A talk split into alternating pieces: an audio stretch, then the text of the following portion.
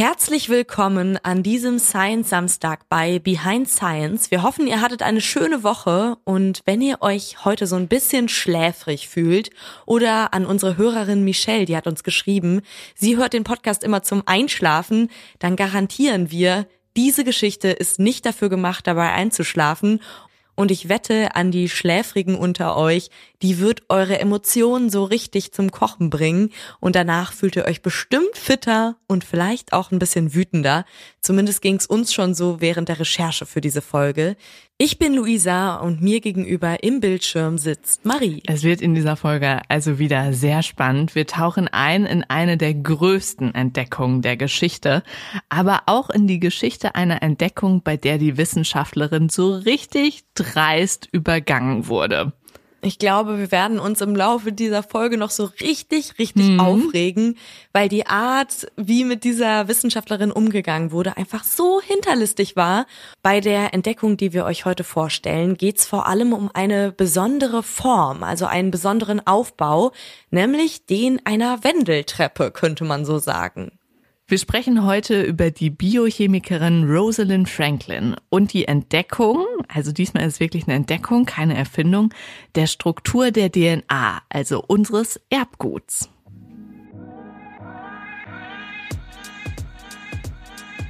Behind Science. Geschichten aus der Wissenschaft. Mit Marie Eickhoff und Luisa Pfeifenschneider. So, und jetzt nochmal durchatmen, bevor wir so richtig sauer werden. Denn anfangs war unsere heutige Wissenschaftlerin Rosalind Franklin auf einem richtigen Erfolgskurs. Sie wird 1920 in London als Tochter einer jüdischen Familie geboren. Sie wäre also heute 103 Jahre alt, könnte also noch leben, Sie ist aber leider ziemlich jung gestorben, nämlich schon mit 37 Jahren, weil ihr ihre Forschungsmethoden auch so ein bisschen zum Verhängnis geworden sind. Aber dazu erzählen wir euch später mehr. Sie war schon als Kind so richtig an Wissenschaft interessiert. Sie hat zum Beispiel aus Spaß Rechenaufgaben gelöst, würde mir ja niemals einfallen. Aber dieses Talent haben auch ihre Eltern dann schon recht früh erkannt und gefördert und sie haben sie auf eine der renommiertesten Mädchenschulen geschickt und die war auch besonders bekannt für naturwissenschaftlichen Unterricht. Und die Schülerinnen dort, die wurden da nicht nur auf die Ehe vorbereitet, sondern auch auf erfolgreiche Karrieren. Das war besonders anders. Ja, das war zur damaligen Zeit sehr, sehr ungewöhnlich. Und das war ja so die Zeit zwischen den zwei Weltkriegen und die Geschlechterrollen waren da einfach noch sehr, sehr klar. Also naturwissenschaftlicher Unterricht für Mädchen oder junge Frauen, das war ähm, etwas Besonderes. Und mit nur 15 Jahren beschließt sie dann, Wissenschaftlerin zu werden. Sie hatte also immer schon diesen ganz, ganz klaren Plan vor Augen. Mit 17 Jahren geht sie dann an die Universität in Cambridge. Und da geht's eigentlich so richtig los, dass sie wie eine Wissenschaftlerin zweiter Klasse behandelt wird. Damals durften die Frauen nur Frauencolleges besuchen. Gut, das ist jetzt nicht so ungewöhnlich. Aber das Sie ist wurden von den gab, ne? Also ich kenne irgendwie nur Mädchenschulen, aber dass es das sozusagen auch dann weiterführend an der Uni gab. Mhm. Aber wenn sie immerhin da dann gleich behandelt worden wären, wäre ja noch alles gut. Mhm. Sie waren dann also von den Männern getrennt und äh, hatten aber auch nicht dieselben Möglichkeiten. Zum Beispiel wurden die Frauen auch so strukturell total benachteiligt. Nur als Beispiel, wie die Frauen da behandelt wurden. Sie wurden zum Beispiel Schülerinnen genannt und nicht Studentinnen, während die Männer, die gleich alt waren und genau dasselbe gemacht haben inhaltlich, die wurden natürlich Studenten genannt. Also alles, Klar. um die möglichst klein zu halten. Mhm. Und ich finde es auch nochmal wichtig, sich zu merken, die ist ja noch sehr jung. Also es ist ja auch irgendwie super prägend, was man dann da erlebt, ne? Aber mhm. das war halt da einfach nach dem Motto, das sind ja hier nur die jungen Schülerinnen, die machen keine richtige Wissenschaft.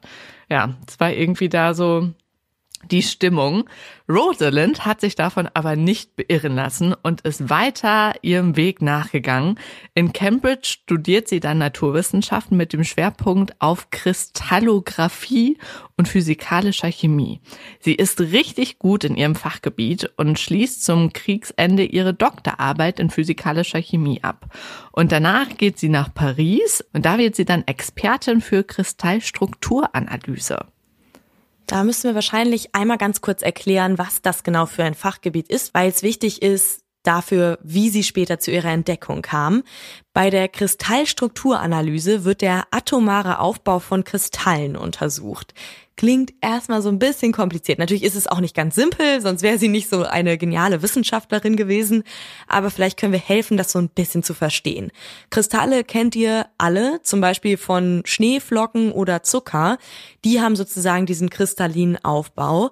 Chemisch gesehen sind Kristalle Festkörper, dessen Bausteine, das sind zum Beispiel Atome, Ionen oder Moleküle, in so regelmäßigen 3D-Kristallstrukturen angeordnet sind.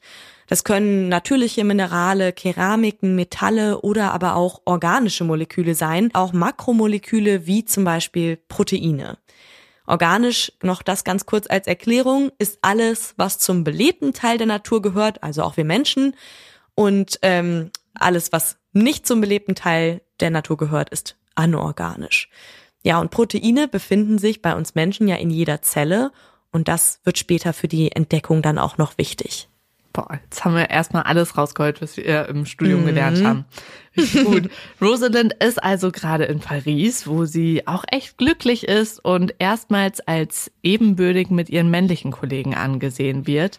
Also alle respektieren sie, aber leider ändert sich das als sie 1950 nach England zurückkehrt. In der wissenschaftlichen Welt gibt es damals ein bestimmtes Thema, und zwar die Entschlüsselung der DNA-Struktur. Das war damals total angesagt.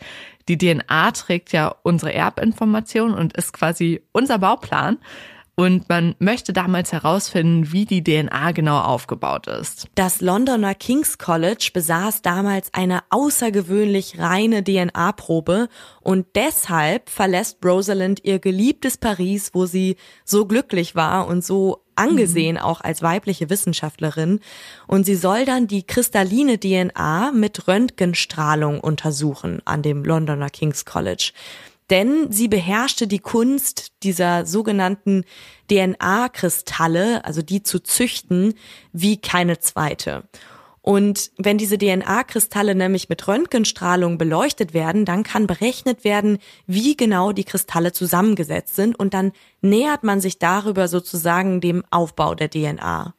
Leider wird sie da dann aber nicht so respektvoll empfangen und es geht dann erstmal damit los, dass der stellvertretende Leiter des Labors Maurice Wilkins, den Namen könnt ihr euch schon mal merken, mhm. sie bei ihrer Ankunft für seine Assistentin hält. Klar, Frau gleich Assistentin. Was denn sonst, ne? Oh Mann, ey. Das ist so traurig. Vor allem, mm. sie muss ja total bekannt gewesen sein, so in den Wissenschaftskreisen mhm. schon für das, was sie drauf hatte. Sonst hätten die die ja nicht dahin gelockt. Ja. Ja. Auf jeden Fall. Schön. Also, ihr neuer Vorgesetzter checkt das auf jeden Fall nicht. Erst nach Monaten klärt sich diese Verwechslung dann auf, aber die Beziehung zwischen Maurice und Rosalind, hier ist einfach erstmal dahin. Sie wird nicht so schnell gekittet wieder und sie sprechen dann einfach auch gar nicht mehr miteinander. Von ihrer Seite aus ist das ja auch absolut verständlich. Und er war vielleicht einfach in seiner männlichen Ehre verletzt, keine mhm. Ahnung. Auf jeden Fall echt bescheuert, denn hätten sie einfach zusammen gearbeitet, hätten sie ganz schön viel Zeit sparen können eventuell. Aber Rosalind zieht dann einfach erstmal auch alleine durch. Rosalind entdeckt dann, dass es von den DNA-Molekülen zwei Formen mit unterschiedlichem Wassergehalt gibt und sie schafft es, von beiden Formen hochwertige Bilder aufzunehmen. Diese Bilder, die erstellt sie mit Röntgenaufnahmen und das Bild, das dann den Durchbruch ihrer Forschung bedeutet, das war das Foto 51. Und das ist eins dieser vielen Röntgenaufnahmen, die sie von der DNA in den vergangenen Monaten in Kleinstarbeit dann gemacht hat. Und ja, das soll dann wirklich den Durchbruch bedeuten. Als sie das in den Händen hält, ist es ein Februartag in London. Da habe ich direkt so Vibes mhm. von einem grauen, verregneten Tag. Sie steht jedenfalls im Labor, beugt sich über dieses Foto 51. Das ist ein total körniges Bild mit weißen, grauen und schwarzen Flecken darauf. Wenn ich mir das jetzt angucke, auch mit dem Wissen, dass da anscheinend die DNA, die, diese Struktur drauf ist, die wir heute kennen, ich erkenne nichts darauf. Wir hängen euch das auf jeden Fall auch nochmal an, dann könnt ihr mal testen, ob ihr das erkannt hättet oder da irgendwas drin erkennen könnt. Und plötzlich sieht Rosalind das aber ganz deutlich. Und zwar eine Doppelhelix-Struktur. Ja, Ich stelle mir den Moment sehr, also es muss ja für sie so ein richtiger Aha-Moment gewesen sein, wie sie dann da so, als hätte sie sowas fertig ja. gepuzzelt und auf einmal siehst du es zum ersten Mal. Also da kriege ich auch da ja schon so, seit Monaten dran. Ja. Ne? Und macht die ganze Zeit diese Bilder mit dem Röntgengerät von so einem, das ist ja mini auch, mhm. also irgendwie die kleine DNA da, ne? Ach, kriegt man direkt so ein bisschen Gänsehaut. Und also denn das ist so krass, weil sie sieht wirklich als erster Mensch der Welt, wie die DNA aufgebaut ist. Das muss für sie so ihr Moment des Lebens gewesen sein.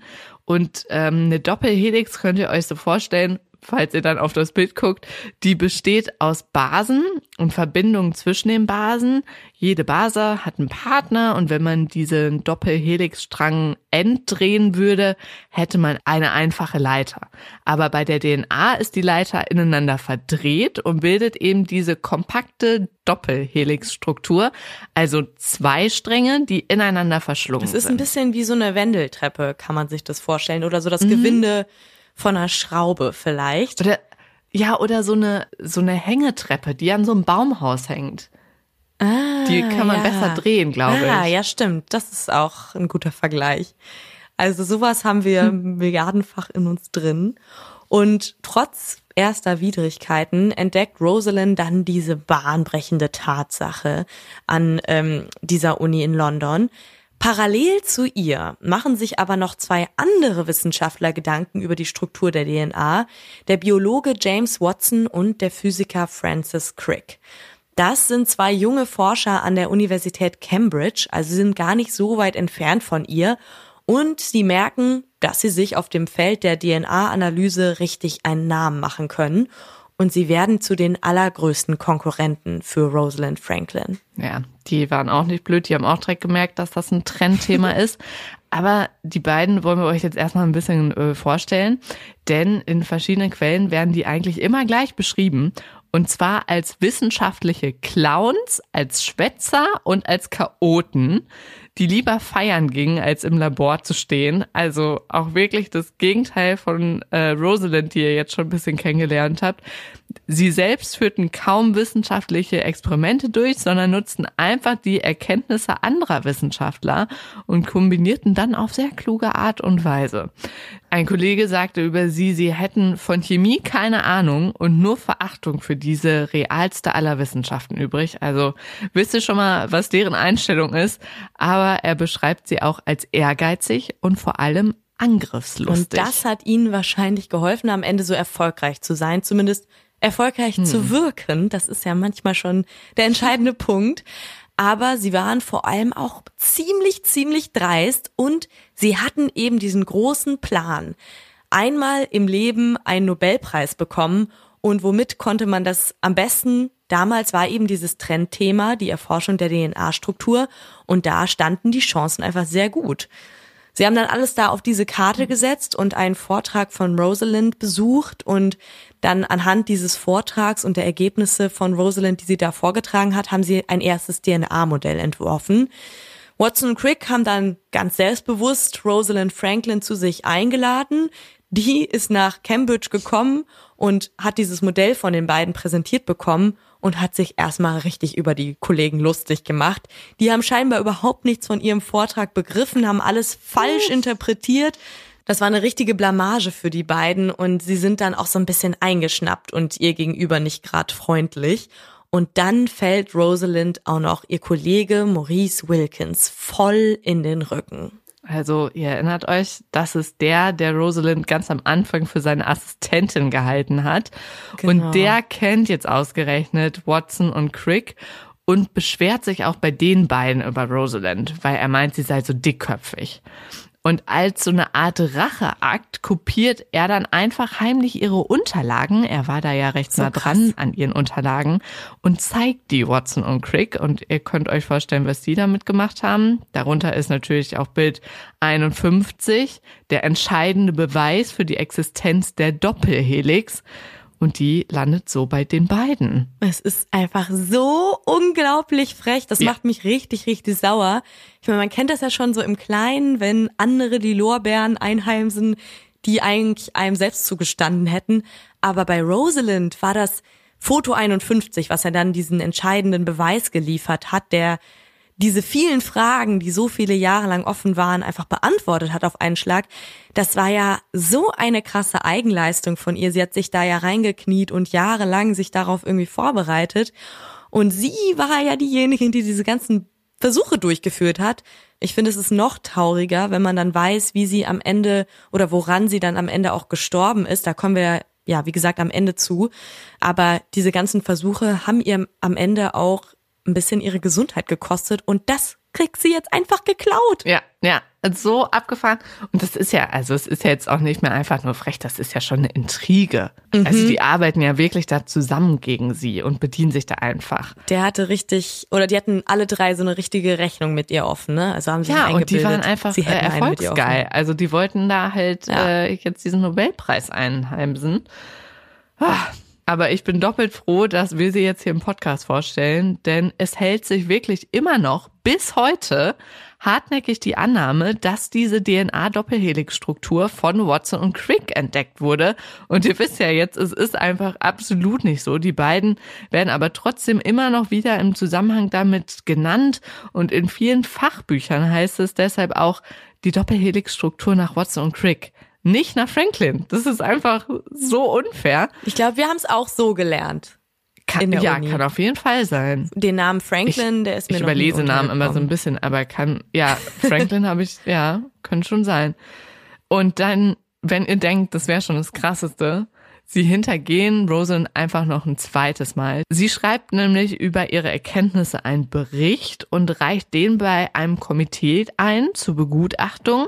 Und der Plan ist, dass der veröffentlicht wird. Aber ein Mitglied des Komitees gibt den Bericht einfach weiter an Ihr könnt es euch denken, Watson und Crick. Es ist wirklich, als hätte sich die ganze Männerwelt ja. gegen sie verbündet. Ne? Da ja. kommt mal eine wissenschaftlich begabte Frau, die sehr, sehr, sehr begabt war und schon fühlen sich irgendwie diese ganzen Männer in der Wissenschaftswelt äh, sind eingeschnappt und meinen, sie müssten sich gegen die verbünden. Es ist so absurd und vor allem, dass sie sich nicht mal darauf verlassen konnte, dass das geheim gehalten ja. wird, sondern einfach weitergegeben wird. Also ich verstehe es wirklich gar nicht.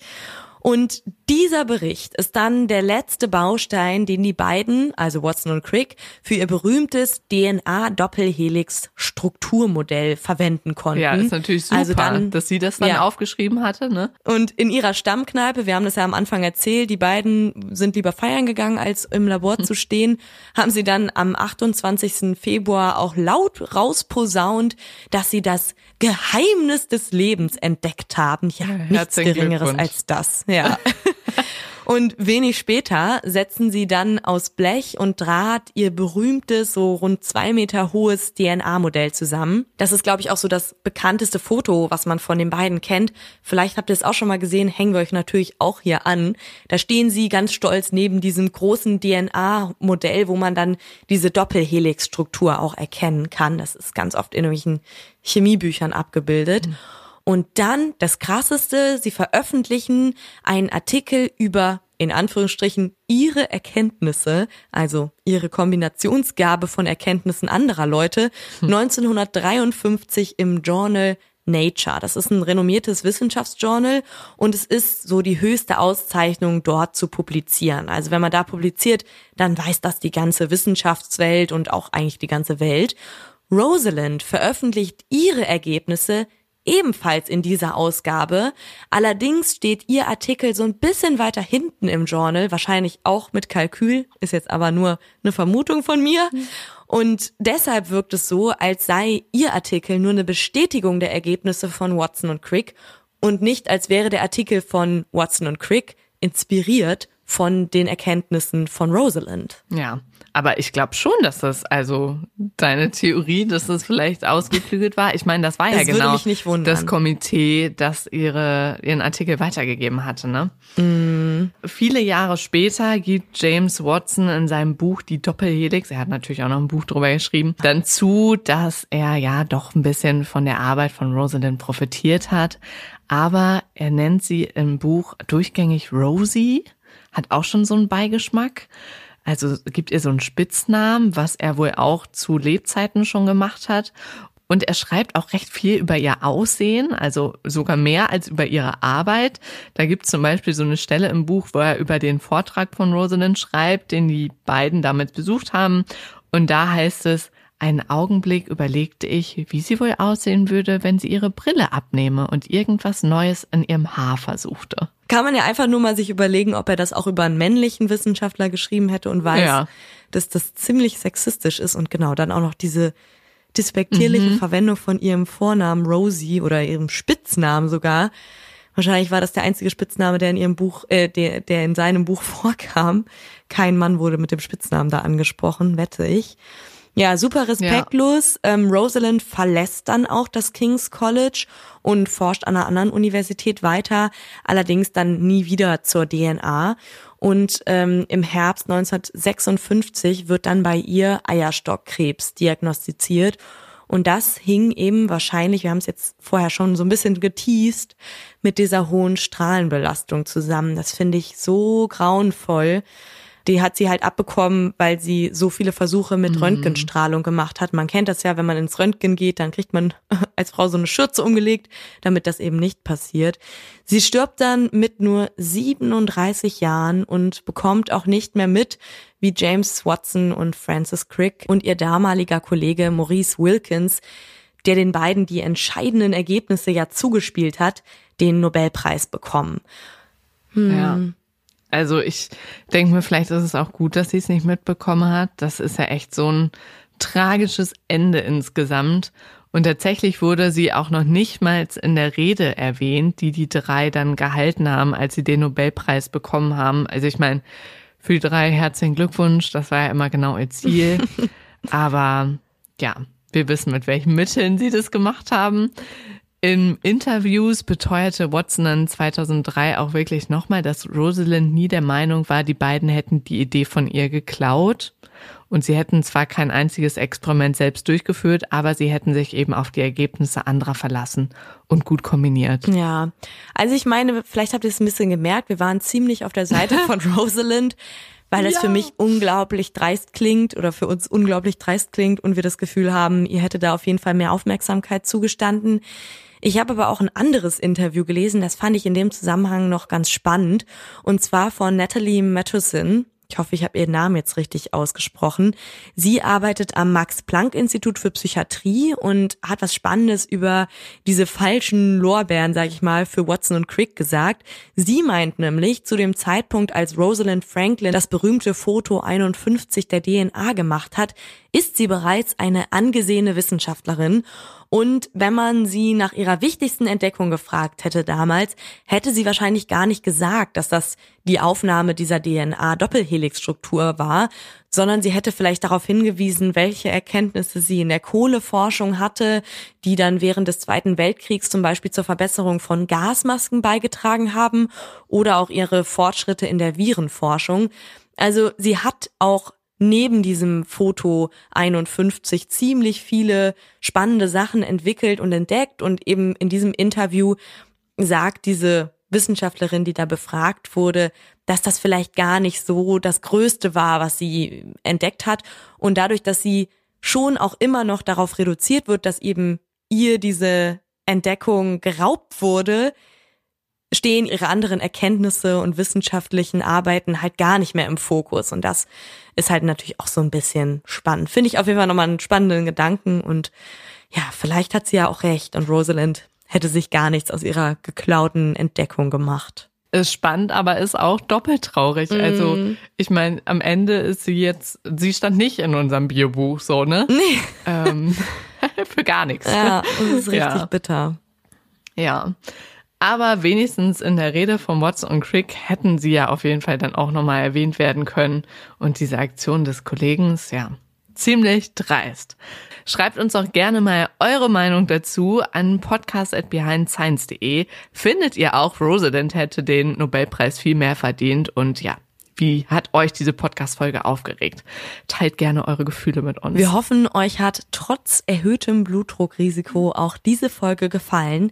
Empfehlt uns doch super gerne mal weiter und ganz wichtig, abonniert uns, damit ihr keine Folge mehr verpasst und schaltet natürlich beim nächsten Mal unbedingt wieder ein. Habt ein tolles Wochenende, eine schöne Woche. Jetzt könnt ihr auch schlafen oder genießt einfach den Tag. Tschüss. Ciao.